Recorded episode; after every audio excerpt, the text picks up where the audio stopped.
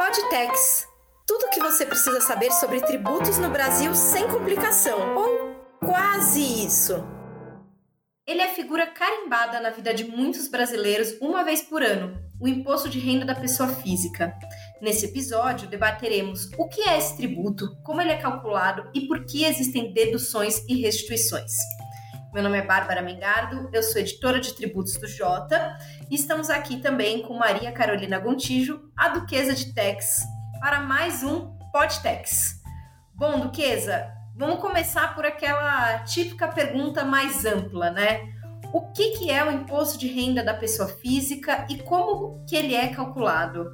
Olá, Bárbara, olá a todos do Podtex. Então, a gente talvez a gente vai falar do imposto que é o mais conhecido entre todos os brasileiros, o imposto de renda, aquele que a gente já está familiarizado assim. Eu acho que desde criança e olha que eu me lembro dele quando tinha que entregar em disquete, quando tinha que entregar em formulário, quando tinha que entregar no correio já foi bem mais difícil do que é hoje. Hoje a gente tem uma facilidade muito grande. É, pode entregar por software, entrega às vezes já vem pré-preenchido, enfim, assunto para o decorrer do programa. Mas aqui a gente vai falar falar do, do que, que é o imposto de renda. O imposto de renda é aquele imposto federal que é cobrado sobre o que as pessoas físicas têm de rendimentos. E é isso, e quando a gente fala assim, imposto de renda, existem várias outras terminologias que as pessoas acabam ficando um pouco confusas. Então a gente tem o imposto de renda, é, por exemplo, tributação exclusiva na fonte, a gente tem a questão da isenção, do que, que é isento. Então hoje a gente vai falar um pouquinho sobre isso. Mas teoricamente, assim, tecnicamente, o imposto de renda é aquele que é cobrado sobre os rendimentos da pessoa pessoa física. E ali a gente tem uma tabela progressiva, porque é, respeitando aquela ideia que a gente já falou bastante aqui em outros episódios do Podtex. A gente precisa respeitar a capacidade contributiva. Quanto mais você ganha, maior a sua alíquota e mais você paga. Então a gente tem o que? Uma alíquota em que quem ganha mais paga mais, quem ganha menos paga menos. E essa tabela do imposto de renda, que a gente já convive com ela há muitos anos, a tabela do imposto de renda para o ano de 2022 previa uma isenção para quem recebeu mensalmente até R$ 1.903,98.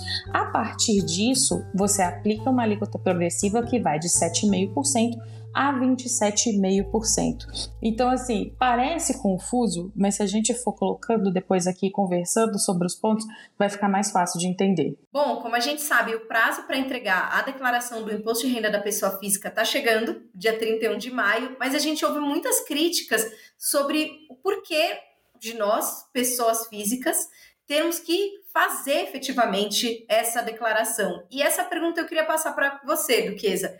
Por que, que a gente que tem que fazer isso e tudo isso não é automatizado pela Receita? Isso vira inclusive alvo de memes, né, Bárbara? Que a gente coloca assim: ah, me fala quanto você me deve, mas eu não vou te contar, enfim, como se fosse uma guerra entre contribuintes e Receita. Mas vamos lá, primeira coisa: o imposto de renda ele é um tributo que ele é sujeito ao lançamento por homologação. Ou seja, eu preciso declarar para a Receita todas aquelas informações, eu preciso apresentar a ela todas essas informações para que ela tenha condição de ver, né, de lançar o tributo que eu estou devendo. Então, sim, essa é uma obrigação nossa. É por isso que a gente, ah, mas a Receita tem toda a informação. Sim, cada vez a gente tem maior facilidade, cada vez isso está mais fácil de ser acessado. Como eu disse lá, eu me lembro do meu pai entregando declaração de imposto de renda nos anos 90, com disquete, formulários, isso eu tinha que entregar no correio, era tudo muito mais complicado do que é hoje. Então, hoje a gente precisa lançar isso tudo. A gente tem os informes de rendimento, que a maioria estão, são, estão acessíveis até pela internet, você consegue com o seu banco, mas isso você precisa reunir essas informações que hoje a Receita Federal possui de forma é, difusa, né, de forma solta. Ela reúne tudo aquilo, você reúne e apresenta aquilo ali para ela. Mas, naturalmente, se você esquecer alguma informação ou se você omitir alguma informação que a Receita Federal tenha conhecimento lá no sistema dela, lá na base de cálculo, é óbvio que vai ter uma inconsistência no que a gente chama de cruzamento de dados. E o cruzamento de dados nada mais é do que pegar uma informação de um lugar, de uma declaração específica de uma pessoa jurídica e cruzar essa informação com o que você está informando na sua declaração de pessoa física. Então vamos lá, se você é um empregado, recebe salário, essa pessoa jurídica, que é seu empregador, ele tem declarações que que ele precisa fornecer à Receita Federal sobre a situação de, do pagamento e da situação fiscal de todos os colaboradores. Então, ela tem essa informação. A partir do momento em que você omite ou esquece ou não lança essa informação, a Receita Federal tem uma visão aqui, mas não viu na sua declaração. Isso vai fazer com que ela tenha uma pendência.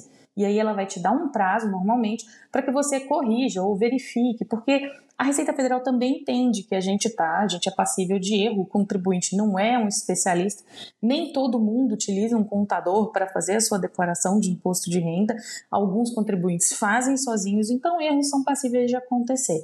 O mais importante o que é? É você sempre estar atento, você que faz a declaração sozinho, acesse o ECAC, o ECAC é o ambiente virtual da Receita Federal, onde ela atende o contribuinte. Tá toda a sua vida bonitinha lá de imposto de renda. Você você acessa ou através de um código de acesso, né, das próprias informações que você tem das suas declarações anteriores, ou você acessa via GovBR. Você tem que ter ali uma conta pelo menos nível prata ou nível ouro. Você vai ter todo o acompanhamento, todo o acompanhamento do processamento da sua declaração, e é uma coisa que você tem que ficar bastante atento, principalmente depois que você termina, você entrega, você é, transmite essa declaração. É bom ficar atento ali ao acompanhamento e ver o que está acontecendo com ela, para, se tiver algum tipo de pendência, você sanar o mais rápido possível. Duquesa, em relação às deduções, o que, que são essas deduções? É, que tipo de coisa pode ser deduzida e, principalmente, qual é o motivo de existirem deduções do imposto de renda? As deduções do imposto de renda, Bárbara, são consideradas, são aqueles gastos considerados que o contribuinte pode, é um gasto que a gente chama de um gasto bom, o gasto que o contribuinte, teoricamente, está ali cumprindo uma função que talvez ele deveria, né, ele poderia ter do Estado. Então, quais são esse tipo de gasto? Alguns têm limite, outros não. Por exemplo, educação. Você pode colocar um, você pode estudar ou pode ter um dependente seu na educação particular. Não tem problema, isso aí não tem, não tem nenhum problema para declaração. Mas você pode deduzir apenas um pedacinho desse valor que você pagou, porque esse valor tem um reajuste muito pequeno ao longo dos anos e isso a gente sabe que não é suficiente. Então você tem ali um limite para dedução com educação. Então você pode usar, né, esses gastos com educação para abater os, a sua base de cálculo do imposto. Você vai colocando aqueles gastos ali, vai reduzindo o que seria a base de cálculo.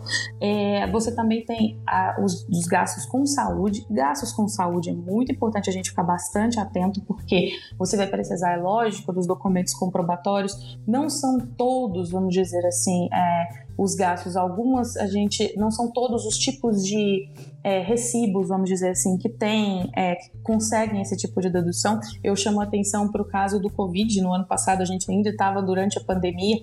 Quando você faz um teste de Covid, um teste laboratorial, se você fez no laboratório, recebeu um recibo daquilo ali no seu CPF, você pode sim deduzir como um gasto com saúde.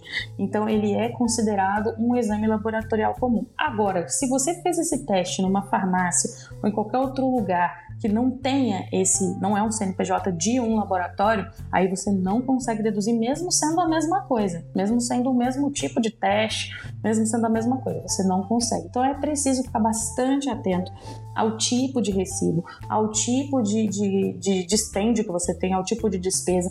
Muitas pessoas têm algumas dúvidas. Ah, vou colocar, por exemplo, medicamento. É, não, medicamento você não pode colocar ou, ah, vou colocar, por exemplo, a hospedagem porque eu fui fazer um tratamento no exterior. Nem hospedagem nem passagem, nesse caso, vão ser consideradas dedutíveis. Mas a despesa com o médico no exterior, sim. Então é importante a gente sempre estar atento ao tipo de gasto que você tem e como que você vai colocar isso. Então, assim, é, eu recomendo bastante a gente é, tomar cuidado com isso. Outro ponto importante são os dependentes, e aí você também tem um valor por dependente. Dependente você pode ter ali, é, são seus filhos, ou cônjuge, ou até mesmo tios ou parentes assim em primeiro grau, dependendo da situação também. Você precisa ficar atento ao tipo de é, situação que pode ser considerado dependente ou não. É preciso também lembrar que os rendimentos dos dependentes têm que ser somados na declaração da pessoa que está declarando como dependente. Então, às vezes, por exemplo, já tem a pessoa tem um filho que ainda está fazendo faculdade, mas tem bolsa de estudo na faculdade. E esse valor tem que ser colocado, tem que ser declarado, não pode ser esquecido, tem que entrar na declaração principal de quem está considerando como dependente. Então, são várias coisinhas que é bom o contribuinte ficar atento, que é bom não ter nenhum tipo de, de dúvida ou alguma coisa assim. Se tiver dúvida, procurar algum contador ou alguém especialista no imposto de renda para que a gente não tenha nenhum tipo de é, inconsistência depois. Porque outra coisa que gera bastante dúvida em relação ao imposto de renda é o imposto de renda retido na fonte. Eu acho que é muito comum, principalmente quem, quem é CLT, pegar o contra-cheque e ver que tem um grande valor retido de imposto de renda.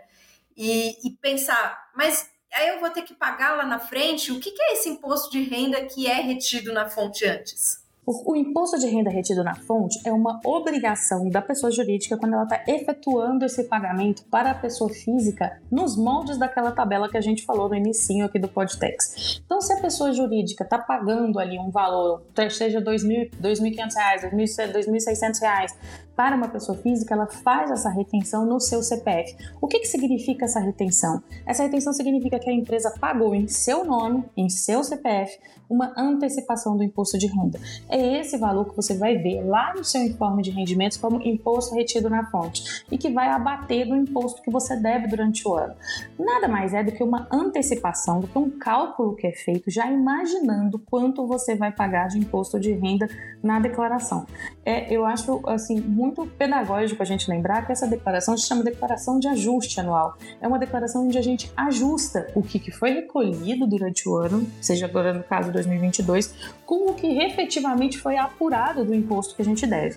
Então, nesse caso, se a gente tem uma antecipação, se essas antecipações, esse imposto retido na fonte foi muito maior do que no final o meu, o meu imposto foi realmente apurado, seja por qualquer motivo, eu tive muito gasto com saúde, ou eu tive a questão da previdência privada, que também é uma, uma questão de. Ou eu tive qualquer outra coisa, é, qualquer outro tipo de gasto que eu fui abatendo na minha base de cálculo, eu vou acabar tendo uma antecipação maior do que eu efetivamente precisaria pagar. Então, o que eu tenho nesse caso vai ser uma restituição. E aí, o governo vai me devolver um valor desse dinheiro, e aí a gente tem aqueles lotes de restituição onde ele vai devolver e vai falar: olha, você pagou a mais do que você deveria ter pagado, você teve ali um, um, uma retenção maior né, do que você deveria, então aquilo ali é, você vai receber de volta na sua conta e aí tem as regrinhas também para atualização desse valor. Mas basicamente é isso que funciona quando a gente fala de imposto de renda retido na fonte. E um outro caso, aproveitando o gancho, Bárbara, é a questão da tributação exclusiva na fonte. Esse também é um que tem muita dúvida. Por que, que alguns rendimentos são tributados exclusivamente na fonte? O que, que isso significa de verdade? A gente sabe o exemplo mais clássico seria o 13º salário, que tem a tributação exclusiva na fonte.